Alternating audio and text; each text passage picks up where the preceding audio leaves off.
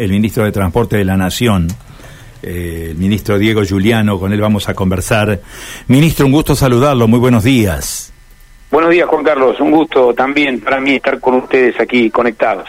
Bueno, le agradezco mucho. Eh, estamos atentos a esto que es ley de la nación, que es alcohol cero al volante, ¿no? Ayer el Senado dio un paso, yo diría, fundamental para una nueva normativa de tolerancia cero al alcohol a nivel nacional. Y este es un tema que nos mueve y nos interesa muchísimo, ¿no? Sin duda que ha sido una jornada muy especial, muy especial porque no fue producto del accionar político, nada más. Esta, esa jornada fue el esfuerzo de, de las familias, de los padres, las madres, del dolor, de las víctimas, que tienen que ver cotidianamente con los accidentes de tránsito, que lucharon hasta último momento para que tengamos una ley de alcohol que establezca parámetros de prevención en las rutas del país.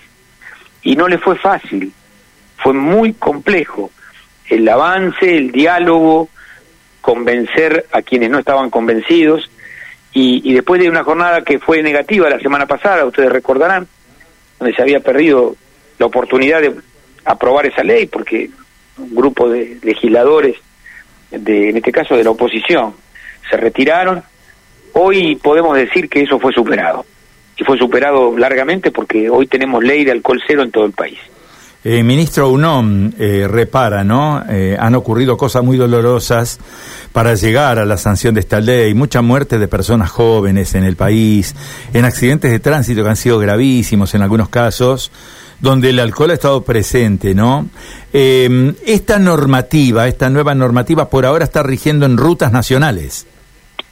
Bueno, usted sabe que acá ha pasado algo, algo interesante, si se puede decir interesante, que se hayan anticipado las ciudades y las provincias al Estado Nacional.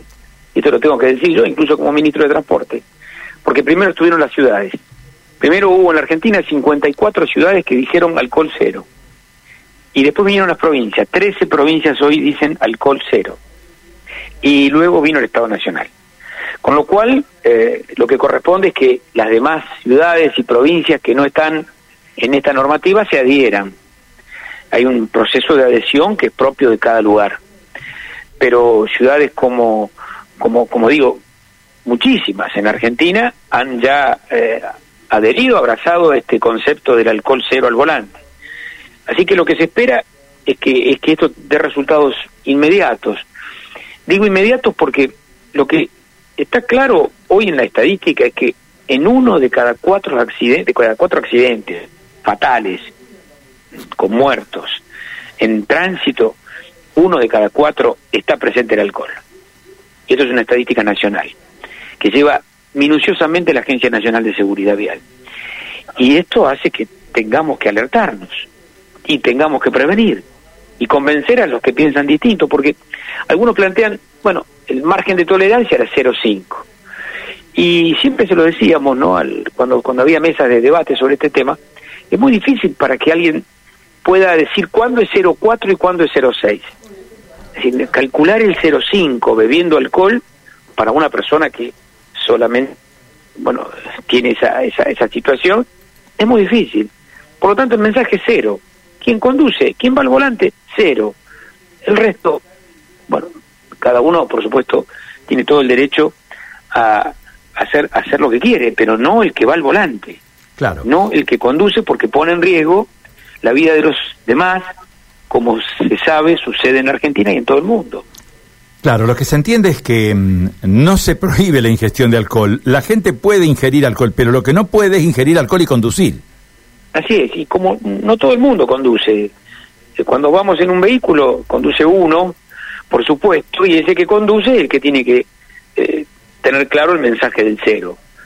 Entonces, eh, es una norma razonable, razonable y que tiene que ver ya con resultados muy positivos que comprobamos en, distintas provincias. Mire, en Río Negro, cuando pusieron alcohol cero, el, índice de mortandad bajó el 15.8 y en Jujuy bajó el 37%. Es decir, hay 37% de menos muertes en accidentes de tránsito fatales o en accidentes de tránsito en general se, se pudo comprobar esto. Entonces, eh, está probado de que es una buena medida, que hay que acompañarla con, con procesos de, de concientización, de capacitación, de, de prevención, y, en eso estamos ocupados con la agencia, y la verdad que para mí, mm, que durante nuestra gestión hayamos conseguido esta ley nacional, me, me produce una gran satisfacción, siempre y cuando esta decisión del Congreso argentino esté acompañado por una tarea que a nosotros nos corresponde, el Ministerio de Transporte, que es el control, que es la eh, concientización y la visibilidad del problema. ¿no? Ministro, eh, lo saco del tema de alcohol cero al volante y lo traigo a un tema que usted conoce, usted es un hombre de la provincia de Santa Fe. Se están dando pasos interesantísimos, muy importantes en materia de modernización de transporte ferroviario. Y, y, este es un tema que nos involucra. Tenemos una provincia con una característica muy especial, tenemos una provincia extensa, con tramos ferroviarios que han sido, yo digo, históricamente muy, muy importantes, ¿no? ¿Qué es lo que podemos decirle a la gente, por ejemplo, de Laguna Paiva respecto de el servicio entre Santa Fe y Laguna Paiva, que ha sido durante muchos años un clásico de transporte ferroviario? Mire, eh, usted lo ha dicho muy bien. Eh, es un gran esfuerzo también el de recuperar un sistema ferroviario que estaba en el piso, en términos metafóricos, pero que estaba realmente abandonado en muchos sectores nuestra gestión, que empezó con Mario Meoni y con Alexis Guerrera, fue la de recuperar el sistema ferroviario y sobre todo llevar los trenes de proximidad o de cercanía. Y hemos podido concretar nueve trenes en el interior del país. Nueve trenes de proximidad en el interior del país. En Santa Fe a mí me tocó trabajar en mi gestión en cuatro conexiones. Primero, eh, en el norte de Santa Fe, Los Amores, unidos ferroviariamente con eh, Resistencia. Y eso es un hito, porque la provincia de Santa Fe en el norte tiene mucha conexión con la provincia de Chaco. El servicio de se fecha, se fecha. Así es, el servicio de el, el, tren de proximidad, que es un tren regional, como se denomina, un tren regional, porque tiene una extensión más, más grande con tren de cercanía. Y luego conectamos el sur de Santa Fe, o sea, estoy hablando de los Amores en el norte, el sur de Santa Fe, Rufino. Rufino se conectó y me tocó a mí hacerlo, después de haber levantado el pedraplén de la Picasa, una obra impresionante, 10.000 toneladas de piedra para atravesar la Picasa. Y Rufino se conecta con Buenos Aires, con Junín y ahora se va a conectar con Mendoza cuando reanudemos el sistema ferroviario de Mendoza. Y, y en el medio, Rosario Cañada de Gómez, que me decían que era una locura hacerlo y, y, que efectivamente lo pudimos concretar. Ya hay más de 40.000 pasajeros en, esa, sí. en, esa, en ese tramo. Y ahora me queda, y nos queda, el desafío a la, a la nación y a los santafesinos fundamentalmente, que es Laguna Paiva Santa Fe Capital. Y la semana próxima vamos a concretar la firma del el convenio definitivo, el programa ejecutivo de ese tren, porque se han reparado las vías, se eh, está trabajando en el material rodante, la provincia de Santa Fe ha comprometido su trabajo en materia de los andenes de las distintas estaciones intermedias y la semana que viene van a tener la noticia de la firma del convenio definitivo para llevar adelante esa conexión. Ministro, nosotros le agradecemos su tiempo, ha sido muy importante todo lo que hemos conversado, fundamentalmente esto último también, ¿no?, de interés de tanta gente que le dio vida durante muchos años a un servicio como el de Santa Fe Laguna Paiva, atendiendo necesidades de docentes, de personal de salud, de mucho personal de seguridad, de trabajadores, y bueno, y lógicamente también lo que, lo que significa en materia de impacto social de ferrocarril, ¿no? Sin duda, sin duda que es uno de nuestros objetivos. El problema que hemos tenido en la Argentina es que no todos estamos de acuerdo con esto.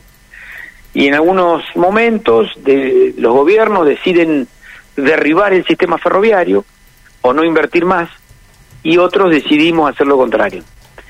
Y la verdad que cada vez que tenemos que empezar de nuevo en la Argentina es muy difícil. No se puede empezar de nuevo todos los días. Y, en esto por eso estamos trabajando en una ley nacional que establezca una política ferroviaria de Estado que no pueda ser modificada por ningún capricho y ninguna decisión contraria. Así que ese es, esa es nuestra tarea hoy.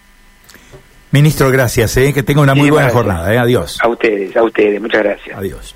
El ministro Diego Giuliano, ¿eh? ministro de Transporte de la Nación, atendiéndonos a esta hora de la mañana.